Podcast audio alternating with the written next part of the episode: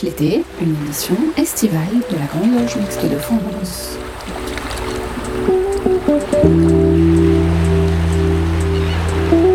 Bonjour à tous, bienvenue dans cette 118e édition de Pierre de Touche, l'émission radiophonique de la Grande Loge Mixte de France. Et c'est bien sûr l'édition estivale de Pierre de Touche.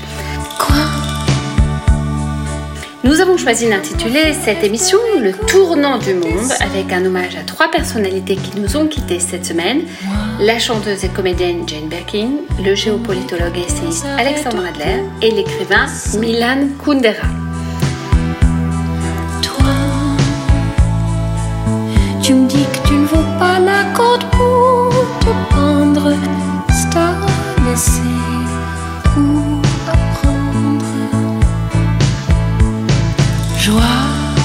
Alors dans cette émission, nous aborderons aussi d'autres questions qui touchent le monde, l'eau, l'histoire de francs-maçons et de francs-maçonnes, en particulier Annie Besant ou encore Pierre Dac, la laïcité, un principe qui nous est cher, et puis nous ferons un détour par l'Inde.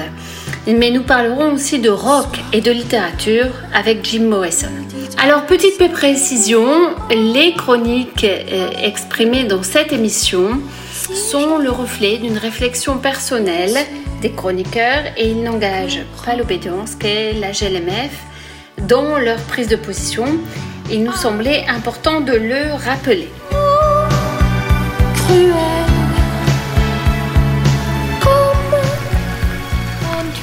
Alors pour commencer cette émission, Mafanoui Thomas nous présente depuis euh, déjà deux émissions une série consacrée à Annie Besant, franc-maçonne euh, de l'ère victorienne, particulièrement investie en Inde. Place au troisième opus, Annie Besant, une franc-maçonne entre tradition et modernité durant l'ère victorienne. Dans la première partie, nous avons parlé de, la, jeune vie d'Annie Besant et ses commencements dans la vie adulte. Nous, nous allons maintenant reprendre. Il est important ici de mentionner son féminisme, qui est souvent mal connu et sous-estimé à côté de ses luttes plus vastes. Elle incarne d'abord la lutte féministe victorienne à travers son propre rejet du carcan moral religieux. Sa première conférence sur le statut politique de la femme fut en 1800, 1874, publiée sous forme de pamphlet. Rappelons donc qu'en se mariant, la femme victorienne abdique toute existence légale. Mari et femme deviennent une personne devant la loi mais cette personne est exclusivement représentée par le mari. Tous les biens de la femme, apportés en dot, hérités ou gagnés en travaillant, sont l'entière propriété du mari, et elle n'est même pas l'héritière. Les procédures de divorce sont inégales. Un mari peut obtenir le divorce pour l'adultère de sa femme, mais son épouse non à moins que l'adultère de son mari soit accompagné par un abandon, des actes de cruauté, d'inceste ou de bigamie.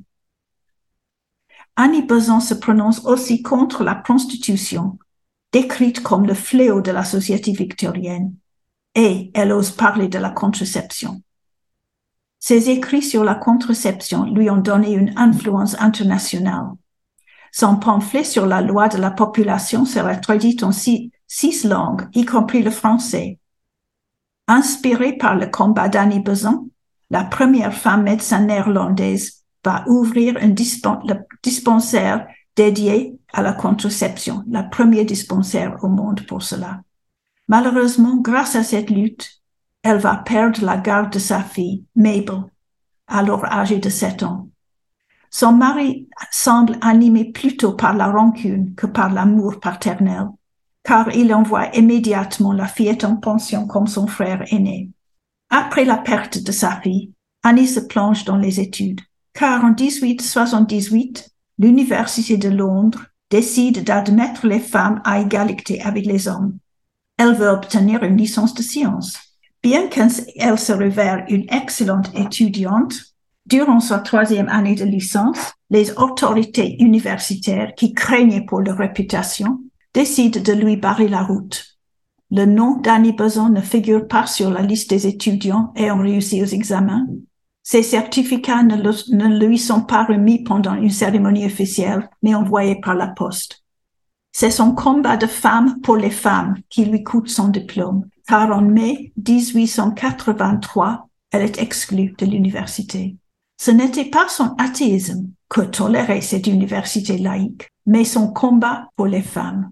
Même si l'université se proclamait égalitaire et mixte, les quelques étudiantes souffraient de discrimination. Annie, ayant obtenu quand même un certificat de sa première année de licence, pouvait enseigner dans une école pour adultes ouverte par la Société nationale séculaire. Une nouvelle lutte va commencer pour l'égalité des droits civiques entre hommes et femmes. Il était acceptable que les femmes fassent des activités caritatives, surtout dans l'éducation ou l'assistance sociale. Les réformes se font très lentement, mais les femmes avaient le droit de voter pour les agents locaux de l'assistance publique et pour les comités qui géraient les écoles publiques. Donc, en 1888, Annie se présente dans le quartier de Tower Hamlets, un quartier très pauvre à côté de la Cité de Londres, où un tiers des habitants vivaient dans la misère. Naturellement, elle fut opposée par le clergé anglican et les conservateurs, mais elle était élue haut la main en novembre 1888 et siégera durant deux ans. Pendant ces années, la lutte pour un homme, une voix se poursuit lentement.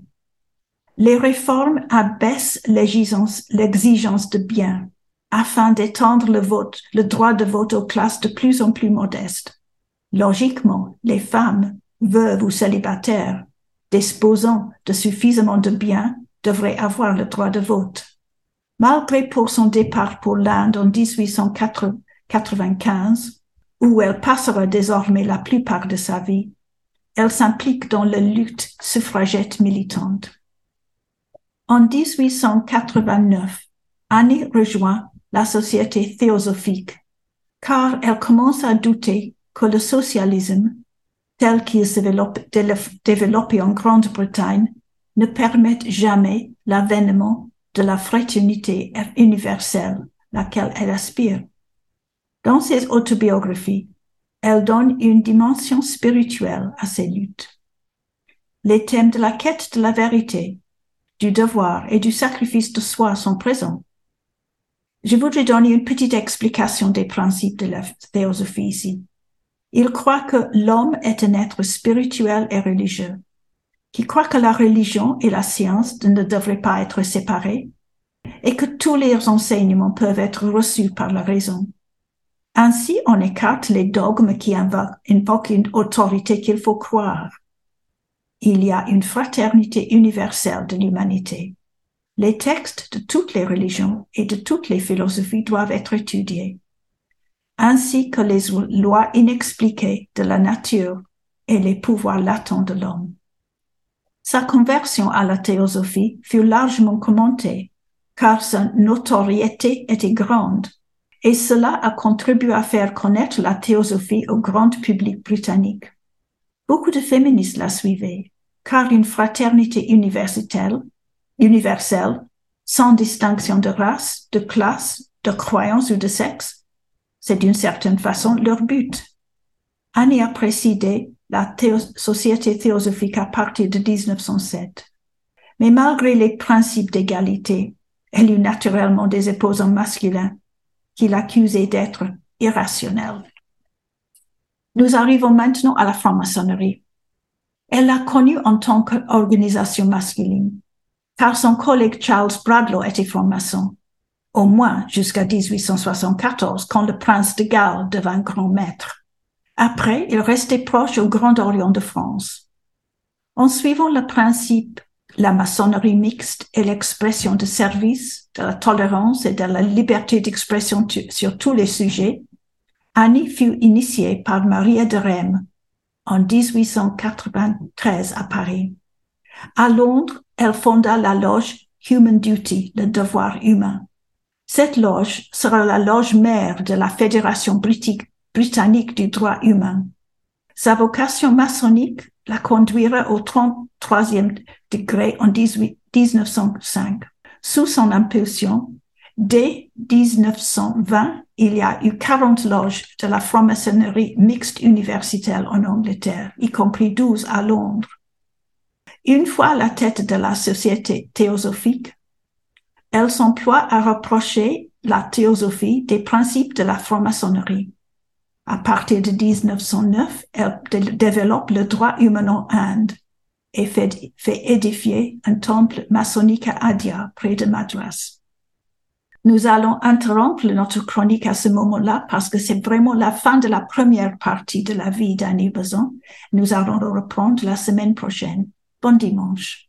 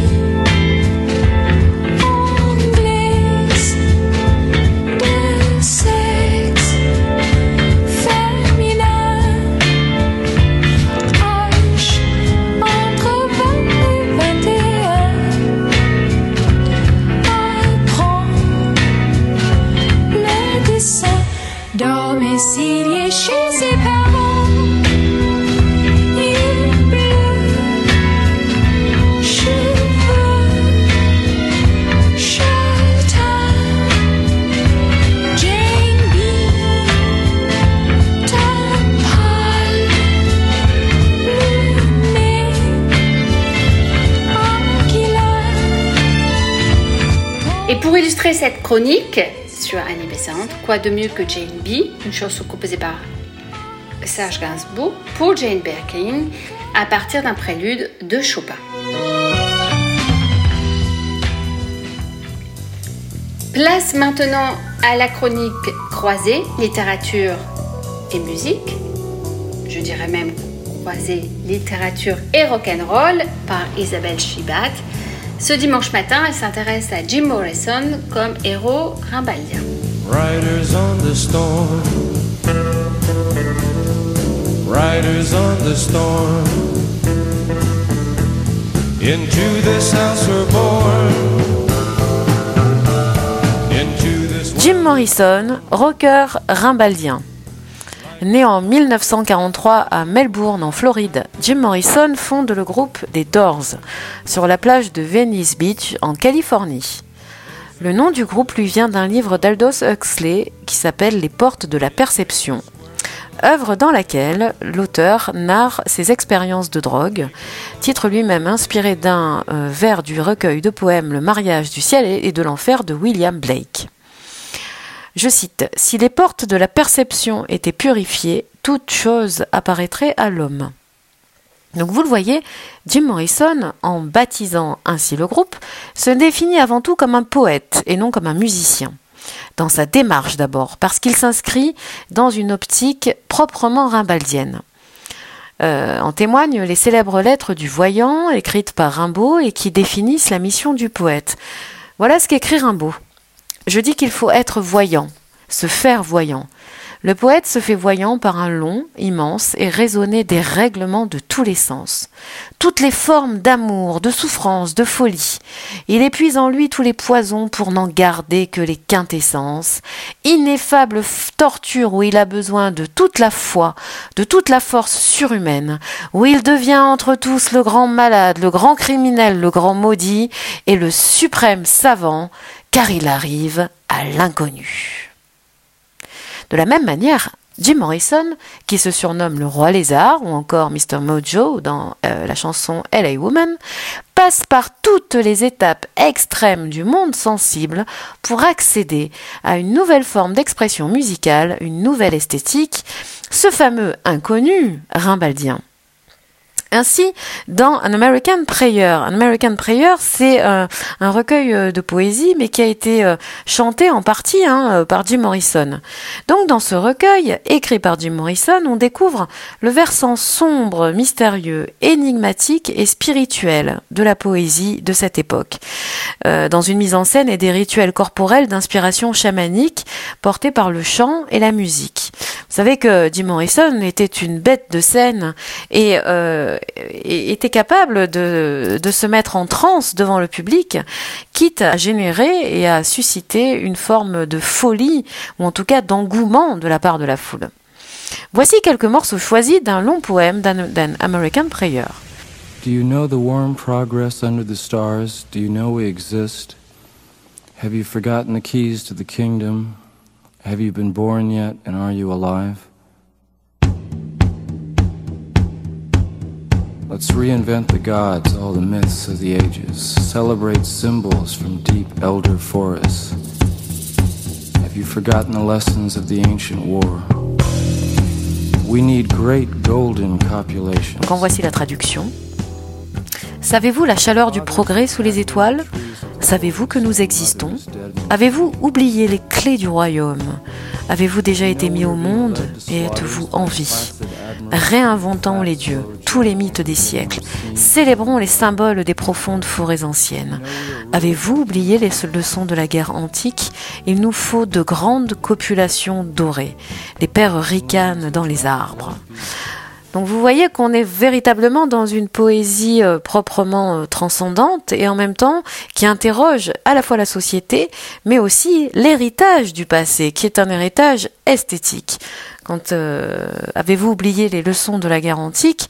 Cela renvoie véritablement à, l'héritage hein, musical et poétique. Il faut savoir que Jim Morrison avait été étudiant euh, euh, dans une université très connue en Californie qui s'appelle l'UCLA et qu'il avait notamment produit euh, quelques courts-métrages et il est nourri hein, de la poésie non seulement de Rimbaud mais également de Baudelaire, de William Blake. Euh, donc et, également il s'intéressait à la psychanalyse et à la et à la philosophie, euh, notamment Carl Jung.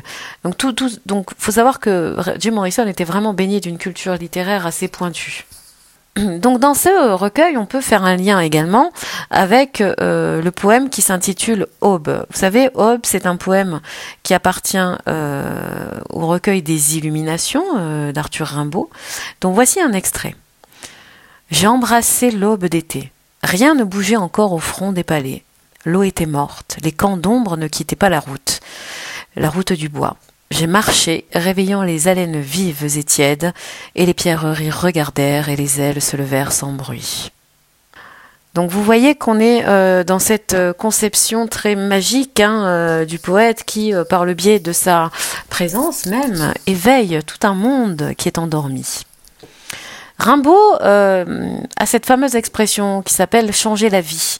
Euh, changer la vie euh, permet aux poètes de critiquer les institutions bourgeoises, religieuses, comme l'Église, l'État, mais aussi des institutions plus organiques, comme le travail, la raison, la nation, la science et même l'art. Dès lors, la seule et véritable lumière demeure dans la dimension verticale du geste du poète, parfaitement réalisé euh, et matérialisé dans le poème euh, de Rimbaud qui s'appelle Ma Bohème.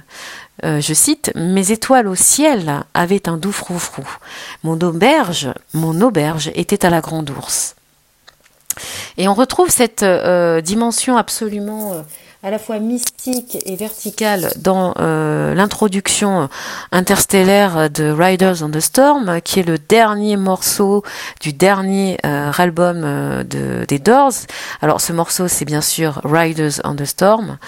c'est un morceau qui commence par le bruit de la pluie et de l'orage et que le clavier magistral de Ray Manzarek vient compléter en imitant le bruit des gouttes. Donc on passe d'un déluge à l'autre, hein, dans la mesure où, quelques jours après la sortie de cette comète musicale, le chanteur mourra à Paris d'une mort tout aussi fulgurante que le passage d'une étoile filante.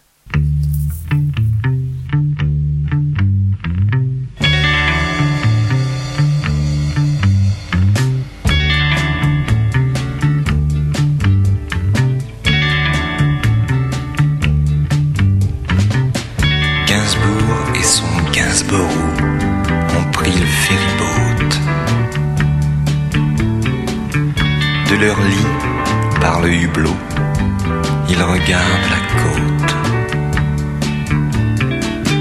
Ils s'aiment et la traversée durera toute une année.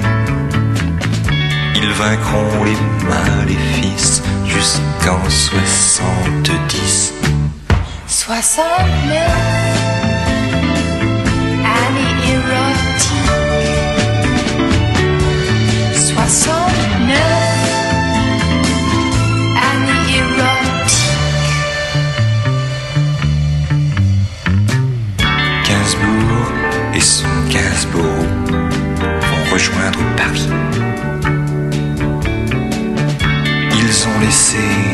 eux la Tamise et Chelsea. Ils s'aiment et la traversée durera toute une année et que les dieux les bénissent jusqu'en 70. 69 Annie érotique 69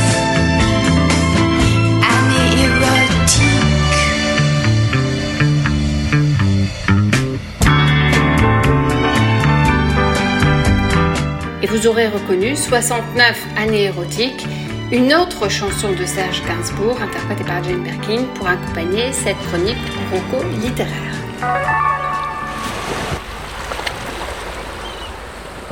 Franc-maçonnerie et devenir de la planète, c'est l'objet de la rubrique de Félix Nathalie, qui nous propose depuis plusieurs semaines un cycle sur le bien dont on nous dit qu'il sera le plus précieux dans les années à venir, l'eau. En voici un nouvel opus. On l'a déjà vu ici, tous les êtres vivants sont faits d'eau. Sans eau, pas de vie. Et l'eau vient à manquer dans de nombreuses régions du monde. D'après l'ONU, 40% de la population mondiale manque d'eau et 2,2 milliards de personnes n'ont pas accès à l'eau potable. Dans certains endroits du monde, on l'appelle même l'or bleu. Et en France alors, de l'eau, en a-t-on suffisamment? L'eau se quantifie en mètres cubes. Un mètre cube, c'est un cube d'un mètre de hauteur, sur un mètre de largeur, sur un mètre de profondeur. Ce mètre cube contient 1000 litres d'eau. La France est riche d'environ 200 milliards de mètres cubes d'eau dans ses lacs et ses fleuves. On en prélève 31 milliards qui sont reconstitués par les pluies et l'on en consomme environ 4 milliards par an. À entendre ces chiffres vertigineux, on pourrait penser que c'est confortable, que nous, en- que nous avons assez d'eau. En fait, ce n'est pas le cas. Les précipitations qui rechargent les nappes diminuent en raison d'épisodes de sécheresse tels que celui que nous avons vécu cet hiver. D'autant que nous consommons 60% de notre besoin d'eau pendant l'été, soit le moment où l'environnement en produit le moins. Et ce n'est pas le tout, car la richesse et la diversité géologique de notre pays rendent la situation hétérogène. Sous Paris, par exemple, existe une énorme nappe phréatique qui permettrait à la ville de survivre à une période de sécheresse de 40 ans. Mais en Bretagne, il y a plus de granit et peu de possibilités pour l'eau de s'infiltrer. Elle reste donc en surface, rendant la région fragile si l'eau venait à manquer. Il s'agit de faire la différence entre le prélèvement de l'eau et la consommation de l'eau. En effet, un agent peut prélever de l'eau, l'utiliser et la rendre comme, comme peut le faire une entreprise dans son cycle de production, alors que l'eau consommée n'est pas rendue au cycle de l'eau. La France a donc besoin de 31 milliards de mètres cubes d'eau par an pour fonctionner, c'est-à-dire la quantité d'eau que l'on pompe dans les grandes masses d'eau que nous avons à disposition, dans les nappes et par la pluie. En termes de prélèvement, les centrales nucléaires sont le premier acteur pour refroidir les réacteurs avec une estimation large allant de 30 à 43%. Le deuxième prélèvement est le domestique pour 18%. Viennent ensuite les canaux, le canal de Provence, le canal du Midi, pour 17%. Puis le monde industriel, en quatrième position, et le monde agricole, en cinquième position. Mais l'agriculture ne va pas restituer l'eau, puisqu'elle va dans la plante et dans le sol. De sorte qu'elle consomme aujourd'hui 57% de l'eau en France. Si le nucléaire est donc le premier argent en termes de prélèvement, il ne représente que, 10 pour, que 12% de la consommation d'eau en France. L'agriculture, elle, en représente 57%. Aujourd'hui en France, un litre d'eau potable sur 5 est perdu. C'est un immense chantier pour le domaine public, alors que chaque année, il manque 4,6 milliards d'euros d'investissement dans nos infrastructures. L'enjeu est donc de taille, car l'eau est trop prélevée, trop polluée, trop gaspillée. Et voir les bouches d'égout fumer en hiver comme à New York, c'est peut-être romantique, mais en réalité, c'est le symptôme du mal profond qu'est la déperdition de l'eau dans nos canalisations.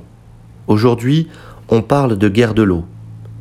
Elle n'est pas seulement au cœur du bassin du Jourdain, pas seulement au plateau du Golan, coincé entre Israël, la Syrie, le Liban et la Jordanie. Elle n'est pas seulement en Égypte.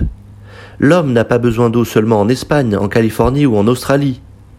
En France, il y a des vols d'eau, avec des pompages sauvages. Il y a le barrage de Sivins dans le Tarn. Il y a les méga-bassines de Sainte-Soline dans les Deux-Sèvres. La guerre de l'eau existe bien chez nous aussi, en France. Aujourd'hui, les constats sont faits et nous aurons l'occasion de parler de solutions ici. Il y en a. Mais avant cela, nous pourrons voir bientôt comment évolue la situation hydrologique de la France. Oui, la franc-maçonnerie doit être un outil de plus qui porte le message d'alerte envoyé par les acteurs qui s'intéressent à l'environnement, parce que nos valeurs nous le demandent. Je vous souhaite un bon dimanche et vous retrouverez bientôt pour un nouvel épisode. Michel Baron nous propose à chaque émission une approche à la fois psychologique et philosophique. En ce dimanche matin, il nous fait part de sa réflexion à la suite de l'exposition au musée d'art et d'histoire du judaïsme, exposition consacrée à Pierre Dac. vous savez, Pierre Dac euh, était un franc-maçon. Le regard de Pierre Dac sur la marche du monde, c'est le titre de cette nouvelle chronique de Michel Baron. J'aimerais que nous rendions hommage à un homme triste qui, paradoxalement, fit rire des générations. On pourrait intituler cela le regard de Pierre Dac sur la marche du monde. Pierre Dac nous dit d'ailleurs Rien de ce qui est fini n'est jamais complètement achevé tant que tout ce qui est commencé n'est pas totalement terminé. Voilà une excellente entrée en matière dans l'humour de Pierre Dac. Le, musée d'art et d'histoire du judaïsme a l'excellente idée d'organiser une exposition en mettant en lumière un personnage complexe, au-delà des spots et des calembours. De son vrai nom, André Isaac, il est un pur produit du Grand Est, mère alsacienne et père lorrain, bouché à Nancy, tous les deux profondément attachés à la culture française. Pierre Dac, mobilisé en 14, est blessé gravement à deux reprises et sera décoré de la Croix de guerre. Un drame personnel va le marquer aussi. La mort de son frère aîné Marcel en 1915 durant, durant la campagne de Champagne et auquel il vouait une grande admiration et sur lequel il avait fait un véritable transfert paternel. Sa vocation d'humoriste vient de la naissance chez lui de l'absurdité et de la folie dont l'homme est capable. De cela, il va en tirer un humour féroce, mais aussi une dépression qui ne le quittera jamais, ponctuée d'au moins quatre tentatives de suicide, chose que nous ne connaissons pas de Pierre Dac. Commence alors pour lui l'époque des petits belots de survie en montant à Paris, tout en tentant de mettre les pieds sur scène. Il est successivement vendeur de savonnettes à la sauvette, représentant de commerce, homme sandwich et même brièvement chauffeur de taxi. Mais en octobre 1922, il monte enfin sur la scène d'un cabaret qui s'appelle La Vache Enragée, sous le nom de Pierre Dac, nom donné par le directeur qui pensait que porter le nom d'Isaac n'est pas très favorable au succès. Il y déclame ses premiers monologues et ses premières pensées et va se produire ensuite dans de nombreux cabarets et tourner dans des films. C'est un temps où sa notoriété commence à percer, mais pas sa fortune. Il écrit Quand on dit d'un artiste comique de talent qu'il n'a pas de prix, ce n'est pas une raison pour ne pas le payer sous le fallacieux prétexte qu'il est impayable. En 1936, il fait ses débuts au micro de Radio Cité et lance le très célèbre Os à moelle organe officiel des loufoques. Mais la Deuxième Guerre mondiale le rattrape. Et après une odyssée incroyable, il rejoint Londres où il participe à la célèbre émission Un Français parle au français, où il s'attaque en particulier à Philippe Henriot, voix de la collaboration à Radio Paris. C'est là où il va lancer sa fameuse chanson euh, Radio Paris ment, Radio Paris ment, Radio Paris est allemand. Radio Paris ment, Radio Paris ment, Radio Paris est allemand. Radio Paris Radio Paris Radio Paris est allemand. Il ne pourra cependant s'empêcher d'être outré aussi par le peu de participation des Français à une vraie résistance. Avec humour et amertume, il écrira Les résistants de 1945 sont parmi les plus glorieux et les plus valeureux combattants de la résistance, ceux qui méritent le plus d'estime et le plus de respect parce que, pendant plus de quatre ans, ils ont courageusement et héroïquement résisté à leur ardent et fervent désir de faire de la résistance. Enfin, il commence à être connu euh, très fortement après la libération et va partager son temps entre la scène, le cinéma et des engagements politiques et sociétaux, notamment dans l'affaire Finali, qui était cette fameuse affaire où une famille catholique avait accueilli des enfants juifs qu'elle ne voulait pas rendre après coup. Avant de mourir, en 1975, il publiera ses pensées, mélange d'humour et de philosophie, où il rejoint parfois le pessimiste de Sioran. Bien entendu, la maçonnerie et son idéal éthique ne pouvaient le laisser indifférent. Il sera initié à la Grande Loge de France, au sein d'une loge qui s'appelait les Compagnons Ardents, qui deviendront plus tard les Compagnons de Saint-Jean et passeront à la Grande Loge nationale française. Au-delà de la scène, il menait une vie secrète, vouant une adoration sans borne à sa deuxième épouse, Dina Gerville, résistante elle au bout, et que Pierre Dac ira jusqu'à se convertir au catholicisme pour l'épouser religieusement, tout en restant attaché viscéralement au judaïsme. Il disparaîtra le 9 février 1975, victime d'un cancer du poumon. Bien sûr, il convient d'aller visiter au plus tôt cette très originale exposition et de partager un instant avec notre frère Pierre Dac, son rire lucide et parfois désespéré. Bon dimanche.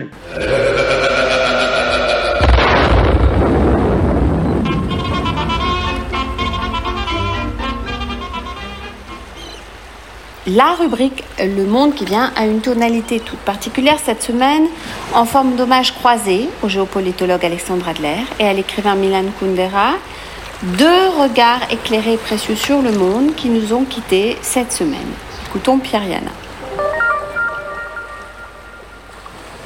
Dans la série Le Monde qui vient, un hommage à Milan Kundera et Alexandre Adler. Les hasards de la vie et du calendrier nous amènent aujourd'hui à saluer la mémoire de deux grands intellectuels, Milan Kundera et Alexandre Adler. Tous deux ont vécu en France, mais ils n'appartenaient pas à la même génération. Kundera est décédé à 94 ans, Adler à 72. Décédés entre le 11 et le 18 juillet dernier, tous deux avaient trouvé en France un refuge, sinon une patrie. Mais tous deux incarnent, chacun à sa manière, ce que furent les tourments de l'Europe et du siècle, le dernier et le nôtre. Milan Kundera était un écrivain tchèque, né à Brno le 1er avril 1929. Il a incarné plus que tout autre l'Europe et la littérature. Cent fois il aurait mérité le prix Nobel de littérature, il se trouve que le jury Nobel en a décidé autrement.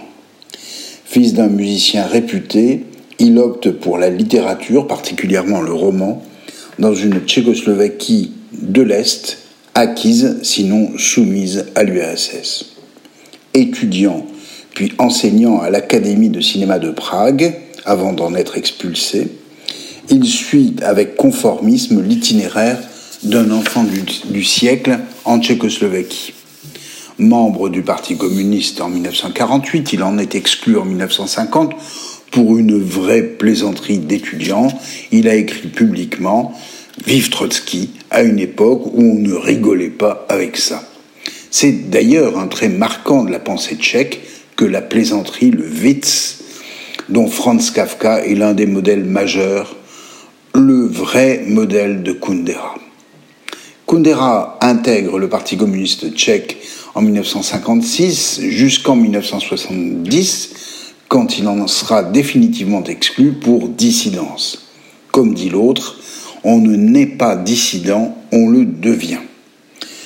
Son adhésion au printemps de Prague, mené par Alexandre Dubček et les communistes tchèques, la dissidence après le coup de Prague, la répression en 68 par l'armée rouge du soulèvement libéral libertaire font de Kundera l'une des figures nouvelles et marquantes des intellectuels critiques dans les pays de l'Est. Nous avons vécu les années de rupture avec l'URSS dans tout le bloc de l'Est, avec Kundera, avec Václav Havel en Tchécoslovaquie ou Solzhenitsyn en URSS, dans l'espoir d'une libération des peuples arrivée à maturité avec la chute du mur de Berlin. Pour nous, occidentaux, qui regardions timidement au-dessus du mur, Kundera était bien un nouveau Voltaire ou un nouveau Victor Hugo qui ferait tomber les murailles de Jéricho du monde communiste. Ce fut le cas. Muni d'une autorisation de séjour en France de 730 jours, Kundera et son épouse Vera rejoignent en voiture Paris, où des amitiés solides leur permettent de vivre, de travailler, euh, lui chez Gallimard et à l'université de Rennes, et surtout de publier. Combien d'entre nous ne se sont-ils pas ouverts au monde de l'Est à la lecture du livre du rire et de l'oubli, publié en 79, ou de l'insoutenable légèreté de l'être en 84, qui a donné lieu d'ailleurs à une reprise cinématographique. Avec toujours chez Kundera l'humour, le rire, arme fatale contre la bêtise de la tyrannie. C'est d'ailleurs l'honneur de François Mitterrand d'avoir fait accorder la nationalité française dès l'été 81 à Kundera et Cortázar, en montrant ainsi que la France restait fidèle à sa mission de terre d'asile, en particulier pour les intellectuels et les écrivains. Kundera se mit à écrire en français pour notre plus grand honneur, même s'il fut ultérieurement rétabli dans ses droits et sa nationalité tchèque, il est resté vivre à Paris où il s'est éteint en juillet dernier. Chacun de rêver ce qu'eût été le sort de Franz Kafka réfugié en France s'il avait vécu au-delà du nazisme et de la guerre. C'était le sort de Kundera qui fut un modèle, un immense écrivain. Tout autre a été le sort d'Alexandre Adler, né en 1950, archétype de ce qu'étaient les intellectuels français d'après-guerre. Ancien élève de l'école normale supérieure de la rue d'Ulm, en 69, agrégé d'histoire, on lui prêtait une mémoire prodigieuse, une capacité d'analyse exceptionnelle. Il se présente comme le bon élève de la classe, enseignant, journaliste, brillant écrivain, talentueux, presque prophète, que ses détracteurs considèrent comme l'homme qui a toujours raison. Il disait d'ailleurs j'ai toujours raison. Et euh, il avait souvent raison, euh, confient ses admirateurs. Analyste précis des relations internationales, il est l'un des premiers, des tout premiers à pronostiquer la prochaine fin de l'URSS. Excusez du peu et il considère l'affrontement avec le terrorisme arabe comme l'une des données majeures de l'époque, sans pour autant adhérer à la théorie du choc des civilisations d'Huntington. Je dois euh, signaler également son attachement à la défense fervente euh, de l'État d'Israël. Adler fut, sans l'ombre d'un doute, l'un des observateurs les plus fins des métamorphoses du monde qui vient, à travers, par exemple, j'ai vu finir le monde ancien, ou le temps des apocalypses, et c'est brillant sur le monde nouveau. Même s'il arrivait de contester Adler, comment ne pas reconnaître dans cette intelligence affûtée, l'un de ceux qui aident à penser le monde avec originalité et précision. Pour autant, ce n'est pas dans cette qualité de journaliste et d'analyste à Libération, au Monde, au Figaro ou à Courrier International et tant d'autres revues, radio, télévision, que je souhaite évoquer la mémoire d'Alexandre Adler. Non plus que dans ses multiples amitiés avec les plus grands, Kissinger, Gorbatchev, les dirigeants chinois ou saoudiens, mais dans ce que fut son itinéraire et celui de sa famille. Toute la famille de son père, Emmerich Adler, fut décimée pendant la Shoah, exception faite de son père bien sûr, tandis que celle de sa mère, réfugiée en Turquie, échappa au massacre. Ce père était un personnage hors norme, cadre de l'international communiste et le Comintern. Il s'est engagé dans la Légion étrangère française entre 1939 et 1945, ce qui lui a épargné des vicissitudes. Emmerich Adler était devenu le responsable militaire de l'orchestre rouge de Léopold Trepper, c'est-à-dire un personnage extrêmement important dans l'international communiste. À ce titre, après-guerre, il était devenu l'une des cibles privilégiées de Staline.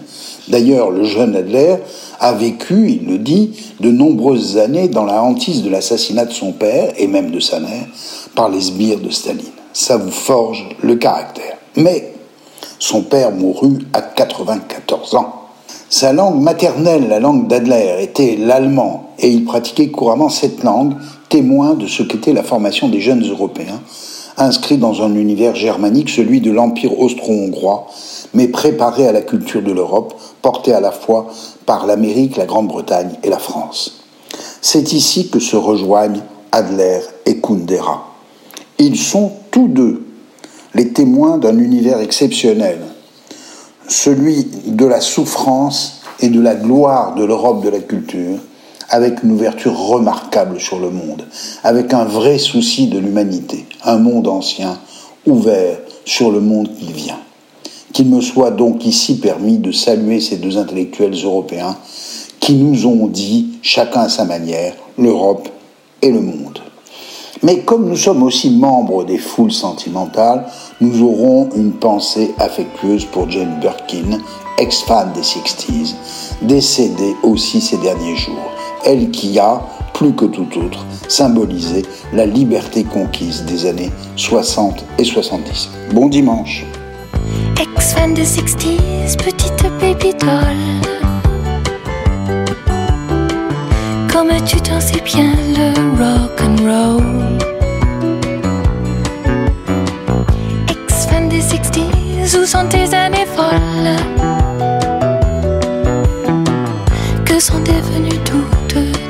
Toutes tes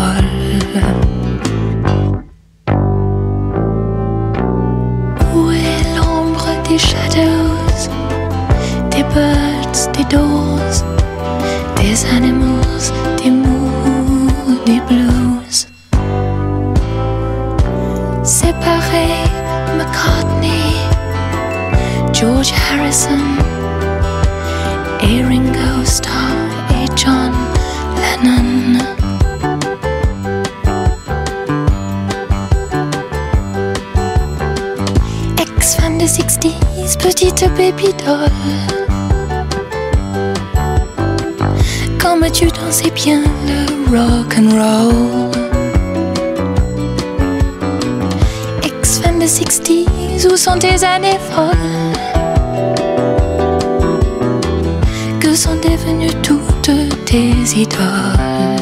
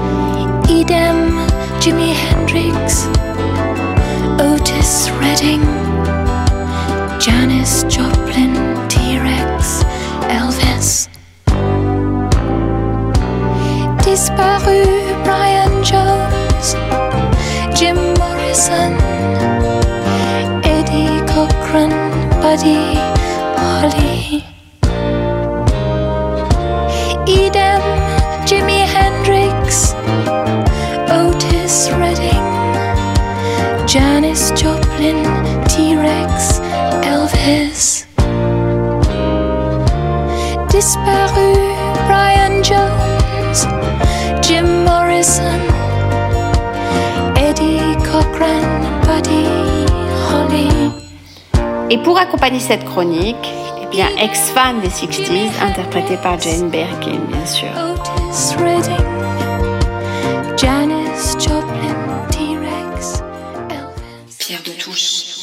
Voici maintenant venue l'heure de la chronique internationale de William Bress, ce dimanche matin, retour en Inde, et focus sur l'état du Guraja et Ahmedabad, ville d'un futur probable. L'état du Gurujat permet d'aborder l'Inde de façon intéressante. Le pays est en effet trop vaste, trop diversifié pour faciliter une approche simple. Il faut s'en approcher peu à peu. Cet État est l'un des 28 États qui constituent la puissance indienne, désormais la plus peuplée au monde. Avec plus de 82 millions d'habitants, le pays a une taille comparable à la France ou l'Allemagne en Europe. La capitale du pays, Kandigar, 200 000 habitants, est loin d'être la ville la plus peuplée. C'est Ahmedabad, sur les rives de la rivière Samarnati, à 30 km de la capitale, qui, avec plus de 8 millions d'habitants, est la ville la plus peuplée du pays. Surat est la deuxième ville avec 6,6 millions d'habitants et Baroda la troisième avec 3,5 millions d'habitants.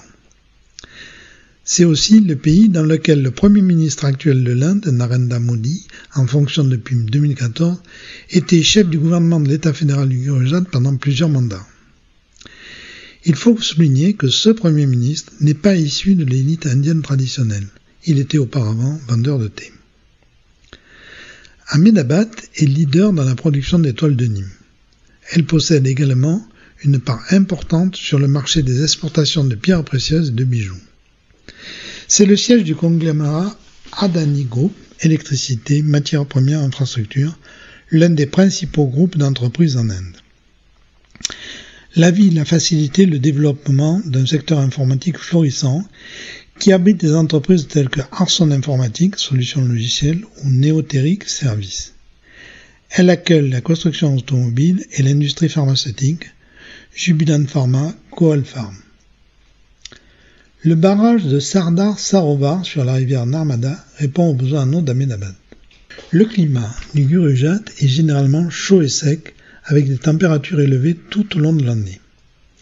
Les températures maximales moyennes peuvent atteindre 41 degrés en été, tandis que les températures minimales moyennes en hiver peuvent descendre jusqu'à 12 degrés. La ville d'Ahmedabad est elle aussi un climat chaud et sec typique du Gurujat. Les températures maximales moyennes en été peuvent atteindre 43 degrés, tandis que les températures minimales moyennes en hiver peuvent descendre jusqu'à 15 degrés. Ahmedabad fait face à des problèmes de qualité de l'air, en particulier pendant les mois d'hiver, en raison de la pollution de l'air causée par les émissions de véhicules et les activités industrielles. En 2018, la ville a également élaboré un plan d'action contre la chaleur pour alerter les populations les plus à risque des conditions de chaleur extrêmes et pour mettre en place des mesures de prévention et d'atténuation. Dans l'État, et plus particulièrement dans les grandes villes, les températures élevées sont vite mortelles. La chaleur et la pollution aggravent les troubles cardiaques et pulmonaires. En 2022, en mai et juin, les températures supérieures à 40 degrés ont été fréquentes dans les grandes villes. Le pays a atteint en 2023 49 degrés, un nouveau record. Une étude parue en 2023 estime à plus de 600 millions de personnes qui seront exposées à des chaleurs sans précédent d'ici la fin de ce 21e siècle. La fondation Arch Rockefeller met au point une assurance paramétrique pour permettre aux travailleurs la prise en charge de leurs revenus lors de troncs de chaleur trop élevés. En mai 2010, la température d'Ahmedabad a dépassé les 46 degrés. 1300 personnes sont mortes de cet excès de chaleur et une population de chauves-souris entière n'a pas non plus survécu. En matière de préservation de l'environnement et de protection de la biodiversité, Ahmedabad a rejoint en 2019 le réseau des grandes métropoles C40 Cities qui comprend Paris, Londres, Los Angeles, New York, Sao Paulo pour accélérer les actions climatiques urbaines à entreprendre. La métropole s'est engagée à élaborer un plan d'action pour le climat aligné sur l'accord de Paris. Les actions prioritaires à conduire en matière de préservation de l'environnement et de protection de la biodiversité dans la ville sont les suivantes. Réduire les émissions de gaz à effet de serre en investissant dans des sources d'énergie renouvelables et en améliorant l'efficacité énergétique des bâtiments et des infrastructures. Améliorer la qualité de l'air en réduisant les émissions de véhicules et en réglementant les activités industrielles protéger les espaces verts et les habitats naturels en développant des parcs et des jardins urbains, en créant des zones protégées pour la faune et la flore et en encourageant la plantation d'arbres dans la ville. Le front de la rivière Sabarmati est l'attraction touristique majeure de la ville. La ville dispose d'un réseau d'assainissement des eaux usées et des eaux vannes. Les eaux usées sont collectées et transportées via un réseau de canalisation vers des stations d'épuration qui se chargent de la dépollution. Toutefois, la qualité de l'eau de la rivière Sabarmati est souvent compromise en raison de la pollution causée par les activités industrielles et les déchets solides. Des programmes de nettoyage et de dépollution pour améliorer la qualité de l'eau dans la rivière sont mis en place. Par ailleurs, la promotion de l'utilisation efficace de l'eau est encouragée pour la conserver et la réutilisation des eaux usées traitées pour l'irrigation et d'autres usages non potables. Pour relier la partie est et ouest d'Ahmedabad, il y a un total de 9 ponts sur la rivière Sabarmati. Cette ville habite aussi le Narendra, Narendra Modi, le plus grand stade au monde pouvant accueillir 132 000 spectateurs à la fois, généralement pour des parties de cricket. Ce stade a été conçu par la société Populus, une entreprise d'architecture sportive australienne. Narendra Modi a encouragé le développement de l'énergie solaire dans l'état du Gurujat. Le Gurujat Solar Park est l'un des plus grands parcs solaires du monde. Cet État est désormais un leader dans le domaine de l'énergie solaire en Inde. Plus de 7800 MW de production d'énergie solaire en mars 2022. Par comparaison, un réacteur nucléaire en France a une capacité de 900 MW. Il a mis en place également un sommet biennal pour attirer les investissements des investisseurs nationaux et étrangers au Gurajat. La construction de routes, de ponts et de parcs industriels ont permis de renforcer significativement l'activité économique du pays. Ahmedabad a su valoriser aussi l'enseignement supérieur. La ville est le siège de l'université du Kurajat, sciences, arts, commerce, médecine et technologie, et de l'Institut indien de gestion. On le voit, en dépit d'une action jugée trop autoritaire tout au long de ces années à la tête du Gurajat et depuis 2014 de l'Inde, le Premier ministre, dont la pensée est complexe, suit une action centrée autour du développement. Pour lui, c'est, je cite, le seul moyen de résoudre les problèmes sociaux.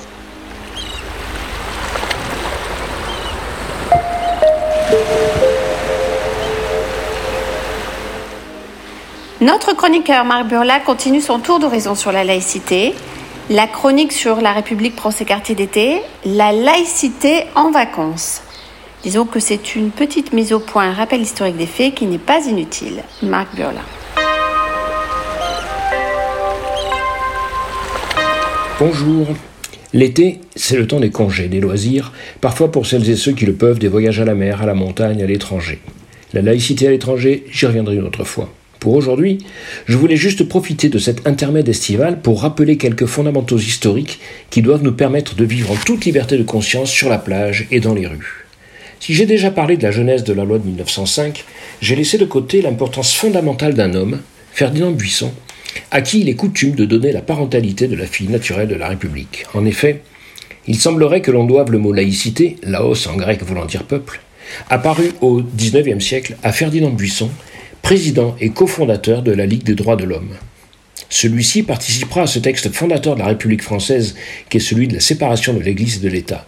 Il sera toute sa vie l'artisan de l'idéal laïque et défendra sans cesse la libre pensée laïque, irreligieuse et progressiste. Rappelons que ce proche Jules Ferry recevra le prix Nobel de la paix en 1927. Dans son dictionnaire de pédagogie et d'instruction primaire, publié en 1887, il parle déjà de la laïcité en ces termes.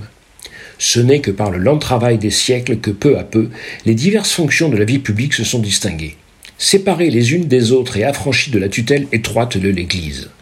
C'est l'histoire d'un long processus de séparation du spirituel et du temporel, la laïcité est l'héritière des aspirations à la liberté du siècle des Lumières. Elle plonge ses racines dans le bouleversement révolutionnaire de 1789. Pour mieux comprendre ce changement d'organisation fondamentale de la société française, je ferai appel à Victor Hugo, que j'ai déjà cité ici. L'Église chez elle, l'État chez lui. Je rappelle que cette citation est extraite de son discours à l'Assemblée nationale le 14 janvier 1850. Puisque tout cela semble simple, pourquoi donc tous ces débats autour de la laïcité? Pourquoi des conflits d'interprétation? Pourquoi des réajustements permanents des règles du droit français? J'ai déjà évoqué les remous importants ayant immédiatement suivi la promulgation de la loi de 1905. Notons qu'entre le début des années 70 et la fin des années 80, il y eut une vingtaine d'années de consensus et de calme. Depuis la fin des années 80, depuis 40 ans maintenant, nous assistons à des remises en cause de plus en plus violentes, de procès en illégitimité de la laïcité, comme si l'on pouvait considérer comme illégitime l'un des piliers de notre République et de la vie démocratique de la société française. Les raisons en sont fondamentalement différentes de ce qui avait été rencontré dans la première moitié du XXe siècle. Gwenaël Calves professeur de droit public à l'université de Cergy-Pontoise, indique que, selon elle, c'est le retour du religieux d'abord et avant tout qui est à l'origine d'une reprise des passions autour de ce concept. Il est essentiel, selon moi, de considérer que l'augmentation de l'influence des religions correspond à ce retour du religieux. Au début du XXe siècle, christianisme et judaïsme constituaient le vecteur religieux essentiel. L'islam, se développant de plus en plus à l'aune des années 80 dans l'espace français, a dû trouver sa place. Peut-être n'avons-nous pas été assez prompts à rappeler que le mot religion ne devait pas être considéré au singulier, mais bien au pluriel universel, dans ce principe intangible de la séparation du religieux, la sphère privée, et de l'État, la sphère publique. Gwenel Calves parle des obstacles que sont les miroirs déformants partout installés dans l'espace public. Celui installé par la droite identitaire, nous présentant la laïcité comme une conception pour les catholiques. Un comble historique celui tendu par ceux qui présentent la laïcité comme intrinsèquement islamophobe, ce qu'évidemment elle n'est pas. Elle continue en précisant Ces personnes reprennent tout le discours des catholiques au début du XXe siècle. Rappelons les quatre grands principes pour définir la laïcité, que sont la liberté de conscience, la séparation des églises et de l'État, l'égalité sans distinction de religion et la neutralité des services et des agents publics. Il ne peut en aucun cas y avoir de hiérarchisation entre ces quatre éléments, N'oublions jamais les paroles de Victor Hugo et de Ferdinand Buisson, actualisées au pluriel. Les églises chez elles, l'État chez lui. Cette séparation du spirituel et du temporel n'admettent aucune entrave. La religion est et doit rester de la sphère privée chez soi. L'État et la libre vie en société relèvent de la sphère publique, sur la plage et dans la rue. Belles vacances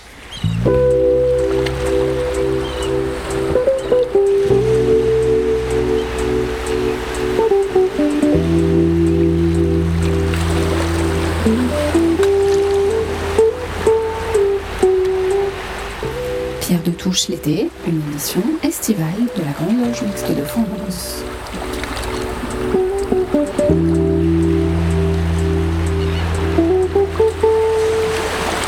Eh bien, cette émission se termine. Merci aux chroniqueurs, merci à Radio Delta et à Gilles Solière en particulier. Nous nous quittons avec ces petits riens, interprétés par Jane Birkin. Jane Birkin, qui, rappelons-le, s'était engagée encore récemment pour défendre les femmes iraniennes.